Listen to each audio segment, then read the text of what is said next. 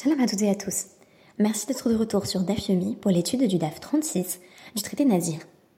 J'ai intitulé ce podcast Freaks en référence au célèbre film de Ted Browning sorti en 1932. Hier, je regardais sur Blast une émission que j'apprécie beaucoup de Pacôme Thielmont intitulée La fin du film. Il s'agit bien entendu d'un jeu de mots sur les deux sens du terme fin, à la fois le terme du film, puisque euh, l'œuvre va être relatée dans son intégralité, mais également le but du film, l'approche et la vision de la société dont celui-ci témoigne. Freaks permet, selon Pacôme Thielman, de penser la norme et l'écart vis-à-vis de celle-ci. Selon lui, nous sommes tous, en quelque sorte, le reflet du protagoniste de Freaks, Hans. Lui-même un homme de petite taille qui affirme à s'intégrer dans la société des gens normaux, ou plutôt faudrait-il dire normés, en épousant une femme de grande taille. Une beauté hollywoodienne classique dont on découvrira bientôt qu'elle souhaite en réalité l'empoisonner à l'aide de son amant afin d'hériter de sa fortune. Hans oscille donc entre deux univers, celui des bêtes de foire et celui des êtres humains habituellement considérés comme normaux. Selon Pacôme Thielman, nous sommes tous pris dans cette hésitation entre la conscience d'être différent des autres et la volonté de correspondre à la norme. Nous avons tous quelque chose du freak et en même temps, nous aspirons à ressembler aux autres, un peu comme Hans dans le film. Aujourd'hui, j'ai voulu penser la norme par rapport à la loi, c'est-à-dire quand faut-il faire entrer l'écart vis-à-vis de la norme dans la loi qui permet de définir, par exemple, un interdit? On va voir ici que le principe de Batla Da'ato Etzel Kol Adam refait son apparition. C'est-à-dire qu'une personne qui a un comportement atypique voit son opinion littéralement annulée, réduite à néant. Etzel Kol Adam face au comportement de tous les autres êtres humains. En d'autres termes, il y a un écart vis-à-vis -vis de la norme qui n'est pas signifiant, de sorte qu'on ne l'intègre pas dans la loi. On pourrait donc éventuellement contourner un interdit en ayant un comportement tout à fait excentrique ou atypique. Je donnerai des exemples en étudiant le cas concret qui est évoqué dans notre Guémara. Quoi qu'il en soit, je vous recommande vivement non seulement le film de Ted Browning, mais également la série La fin du film sur Blas, ainsi que Infernet, également présenté par Pacôme Thielman. J'ai beaucoup appris euh, par l'intermédiaire de, cette série. C'est très drôle parce que j'ai l'impression que Paco Thielman habite vraiment pas loin de chez moi parce que je le vois à peu près tout le temps dans la rue. Voilà. Alors, revenons à notre notion de kazaït. Nous nous étions posé la question déjà dans le podcast d'hier de la définition d'une quantité minimale de nourriture qui, si on la consomme, euh, rend passible de sanctions. bien entendu, on consomme une nourriture interdite euh, et si on arrive à ce chiour minimal, cette mesure qu'on avait définie comme le kazaït, en évoquant la possibilité que ce soit environ voilà, dans les 33 grammes, alors on est effectivement passible de sanctions. Alors on va parler bien entendu dans la Gemara de malcoute, de coup de fouet, ce qui n'est pas appliqué euh, tel quel, mais ce qui correspond à une vision symbolique de la sanction à laquelle on s'expose.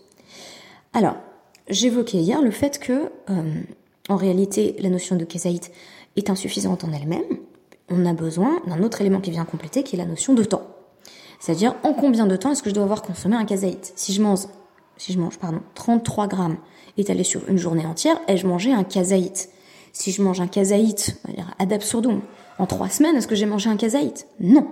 En réalité, pour qu'il y ait euh, donc interdit, transgression d'un interdit, il faut qu'une personne ait consommé le volume minimal du volume, donc ce volume d'une olive, kazaït, pras, dans le temps qu'il faut pour manger donc euh, une demi-miche de pain, c'est-à-dire entre 4 et 7 minutes dans les avis que nous avions répertoriés à travers les écrits du Rav Ovadia Yosef. Alors notre Gemara va se poser la question, est-ce une loi d'Eoraita En réalité, euh, Tosfot note là-dessus que le fait que Kazaïd Birde Achilat Pras est une loi d'Eoraita est tout à fait clair, parce qu'on l'apprend dans une Mishnah de Maseret Kritot, au Daf 12b. Mais notre Gemara fait mine de poser la question comme s'il fallait y répondre euh, in abstracto en quelque sorte, en disant bah, on, va, on va justement chercher une source, chercher des éléments textuels, euh, puisque la question c'est est-ce que euh, on dit kazaït birte achilat pras, ça vaut quand on mange vraiment la quantité d'un kazaït qui correspond à quelque chose d'interdit, ou est-ce que, ce qu'on a évoqué hier, heter mitzdaref le issour, si je mange une quantité euh, donc avec un peu d'aliments interdits, un peu d'aliments permis qui sont mélangés dans le temps qu'il faut pour consommer une demi de pain, est-ce que on dit que les deux se combinent pour considérer qu'on a effectivement un problème? Je rappelle l'exemple que, que, je donnais hier. Euh, donc notre nazir, qui n'a pas le droit de consommer les fruits de la vigne, il a mangé une miche de pain, on va dire euh, en euh, moins de 4 minutes, et cette miche de pain, elle avait trempé dans une quantité infinitésimale de vin, qui donne peut-être même pas de goût à la tranche de pain, mais en tout cas, il y avait eu mishrat, c'est-à-dire qu'elle avait trempé dans un petit peu de vin. Alors, est-ce qu'on va dire que, là encore, on a un interdit d'Eoraita de kazaït, un kazaït cumulé entre le permis et l'interdit, entre le pain et le vin, birdé achilat pras. L'un des exemples qu'on va nous mentionner dans la Gemara, c'est Kuta Habavli. En disant, eh bien, faut savoir qu'il y a une autre catégorie de loi, de façon peut-être peu surprenante, où on va appliquer un principe qui ressemble tout à fait à Heter Mitztaref les et c'est les euh, de Pessar, c'est-à-dire à Pessar, quand on a une quantité infime de Hametz, donc moins d'un kazaït, on sait bien sûr que c'est problématique. Mais l'excuse, j'ai été interrompue, donc j'expliquais que si on a un mélange entre donc, du Hametz et un autre aliment qui ne serait pas interdit pendant Pessar, le mélange est malgré tout considéré comme problématique, de sorte qu'on semble avoir une autre application du principe de Heter Mitzdaref Leisur. Cela vaut ici, bien entendu, toujours dans la limite de temps fixée par Achilat Pras, le temps qu'il faut pour consommer une demi-miche de pain. Question donc posée par la Gemara, c'est la question qui est au centre de notre DAF. Ve Achilat Pras. Alors, est-ce que euh, cette composante temporelle, elle est Deoraita Est-ce qu'elle est issue donc de la Torah orale? Question posée par Abaye à Ravdimi, qui lui répond à Marley, In. Oui, c'est une loi d'Eoraïta. Iachi, amai rabanan de Rabbi Elazar, bechuta habavli. Mais si c'est le cas, répond Abaye, pourquoi les sages sont-ils en désaccord avec euh, Rabbi Elazar sur la question du koutar babylonien? Alors qu'est-ce que le koutar babylonien et quelle est la nature de ce désaccord? Le koutar babylonien, c'est une sorte de, condiment, d'accompagnement. Un peu comme si je vous disais euh, du ketchup ou une sauce yaourt, quoi.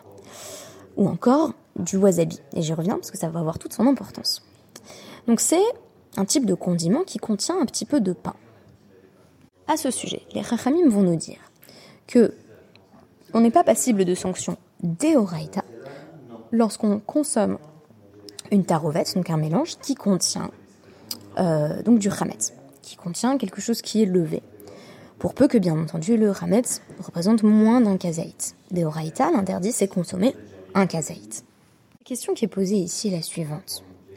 Au sujet du Koutar de Babylonie, les sages devraient considérer que si on mange une quantité suffisante, puisque je rappelle que dans le Koutar, il y a à la fois donc cette sauce et des petits morceaux de pain, si on mange une quantité qui représente un kazaït. On aurait donc un mélange avec du pain et autre chose.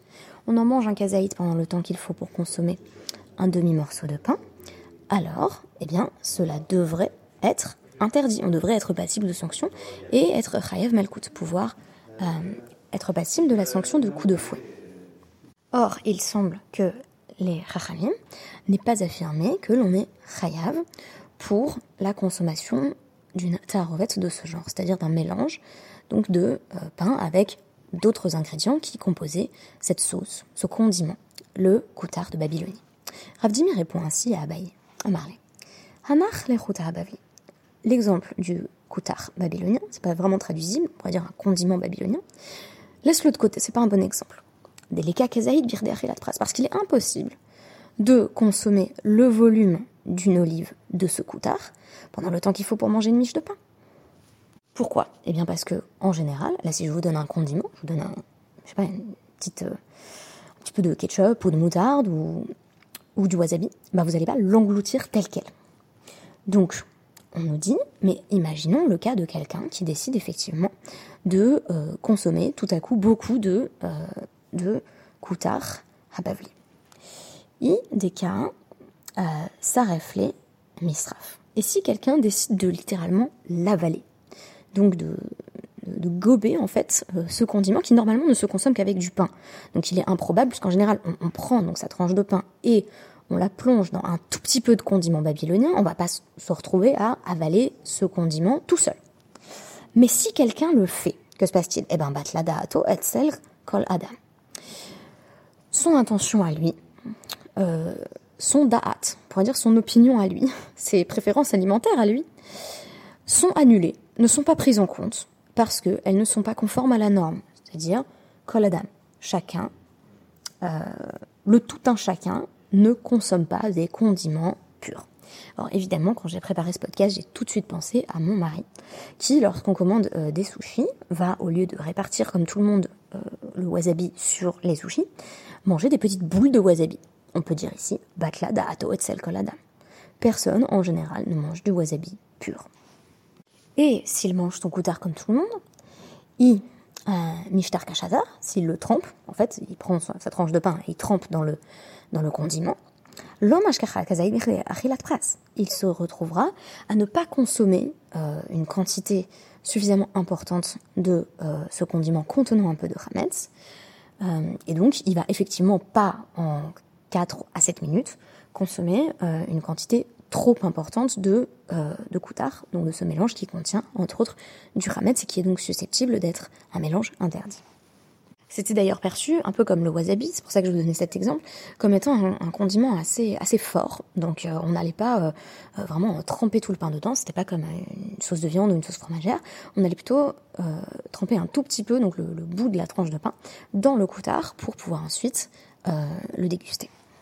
J'ai trouvé intéressant de chercher des parallèles à ce principe dans les Gemara de Batla Da'ato et Adam notamment dans les choses que je fais en ce moment à l'Acha, donc du traité Cholin, d'Af euh, Kovzaïn Amoudbet, il est question euh, de la possibilité, ou en l'occurrence de l'impossibilité, pour euh, deux personnes de consommer euh, donc un repas, l'un un repas de viande et l'autre un repas de lait à la même table, sans qu'il y ait de hekera, de distinction visuelle suffisante. Une exception bien sûr à ce principe qui est posé par Rajbag, donc Rabban Shimon Ben si on a, donc on nous dit Shne euh, Arsanaïn Orlin Echad, si on a le cas de deux personnes qui euh, se rendent dans une auberge et qui ne se connaissent pas, ils peuvent, oui, manger euh, du lait et de la viande, chacun de son côté. Pourquoi? Parce qu'en vrai, en réalité, ils ne mangent pas ensemble. Donc s'ils ne mangent pas ensemble, ils vont pas en venir à échanger on va partager leur repas. Alors que s'il s'agit de deux amis, euh, d'un couple, euh, eh bien, on envisage tout à fait la possibilité de dire tiens, tu veux goûter mon plat? Ah, bah pas de chance, c'est bah, ça halal, et donc c'est un interdit grave de mélanger le lait et la viande. Et à un moment donné, on va nous dire question présentée dans notre traité Roulin par Bar Shlema à Abaye. On nous dit ou Mafridin Ze Alze. Est-ce que deux frères, donc qui se connaissent très bien, mais qui n'ont pas envie, sont macpidines. Chacun veut garder sa nourriture, en fait. Ils veulent vraiment pas à partager. Surtout, on l'entend bien, euh, si c'est deux frères, euh, voilà, qui sont un peu euh, comme ça. Non, non, mais c'est ma nourriture, ils veulent pas du tout échanger. Mahou, qu'est-ce qu'on fait? Est-ce qu'on dit qu'ils doivent bel et bien marquer une séparation parce qu'ils se connaissent? Ou est-ce qu'on dit que vu qu'ils sont macpidines, ils n'ont pas envie de partager la nourriture? Alors, ça ne pose aucun problème de les laisser manger à la même table. Amarlé, réponse très intéressante d'ailleurs de Abaye. Donc on nous dit, Yamrou, Kol mutarin. Question rhétorique. Est-ce qu'on va dire que on interdit tous euh, les gâteaux syriens, mais que les gâteaux syriens de baitos en particulier sont permis? Ça veut dire quoi? C'est une formule qui signifie euh, à partir du moment où on interdit toutes les situations similaires, on va pas venir permettre un cas extrêmement particulier. Alors qu'est-ce que c'est que cette histoire? De euh, gâteau syrien Eh bien, il s'agit d'un interdit euh, qu'on va retrouver en fait de façon assez, euh, intertextuelle, donc on va, on va la voir dans, dans Moed Katan, mais bien entendu dans Psachim, puisque c'est dans le contexte des lois de Pessar que l'interdit est énoncé.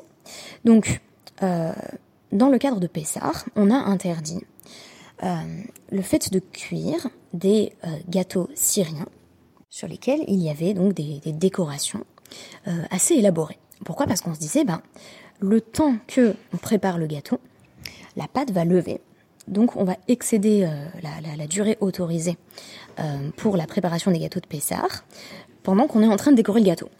Mais il y a un homme qui s'appelait Baitos Benzounen qui a dit bah regardez, je vous montre comment je parviens à préparer mes gâteaux syriens euh, en peu de temps. Et donc là, vous voyez bien que bah, on est en dessous des, des 18 minutes et donc que mes gâteaux n'ont pas le temps de lever. Les sages ont répondu ben c'est quand même interdit. En d'autres termes, l'écart vis-à-vis de la norme, euh, qu'il s'agisse d'une forme d'excentricité ou au contraire d'une forme d'excellence, puisqu'on peut dire que ici Baitos a, contourné l'interdit en prouvant qu'il était capable de décorer euh, ses gâteaux en peu de temps, ne saurait être intégré dans le cadre de la loi. La loi ne peut souffrir euh, d'exceptions qui seraient trop marginales. finalement, on va, voir que ça peut aller à la fois les kula ou les khumra, ça peut créer euh, des situations où la loi va être plus stricte ou des situations où la loi va être plus souple. Je rappelle notre cas d'une personne qui avalerait euh, du coutar babylonien.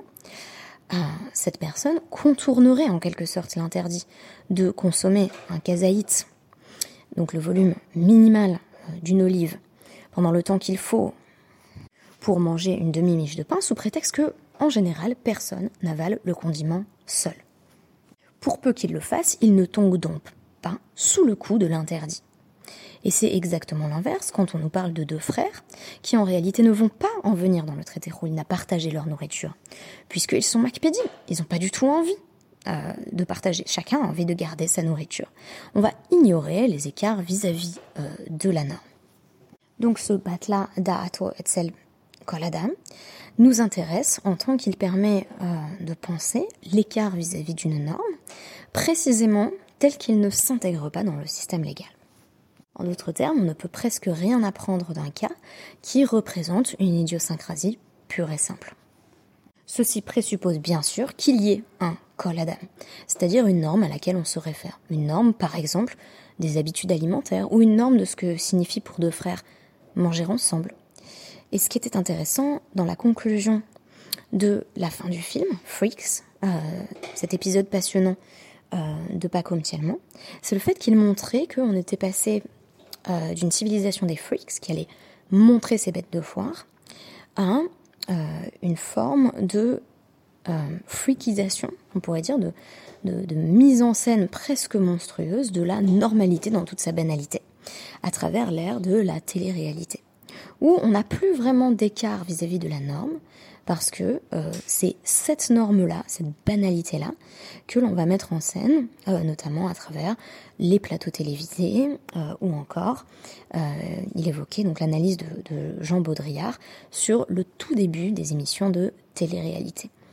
Dans toutes ces représentations, ce que l'on exhibe, ce sont finalement des personnalités que rien ne distingue du reste de la population. Et donc le col Adam semble ici quelque peu perdu si on n'arrive pas à distinguer un écart par rapport à une norme. Et il disait, c'était assez intéressant parce que Blast est effectivement situé très à gauche, que dans les mouvements qu'il appelait wokistes, en référence à la critique de ces mouvements, notamment par, par une certaine droite américaine ou française, il disait, bah, ce qui est woke, c'est ce qui va remettre en avant euh, et, voilà, rappeler les écarts vis-à-vis d'une norme à travers de nouveaux freaks. Euh, donc des personnes qui sont dans une situation d'écart par rapport à la norme, dans la représentation et dans la mise en scène de leur identité. En d'autres termes, toute société finit toujours par recréer ces freaks pour que l'on voit réapparaître la catégorie de col Adam et donc la possibilité d'un écart vis à -vis de la norme. Merci beaucoup et à demain.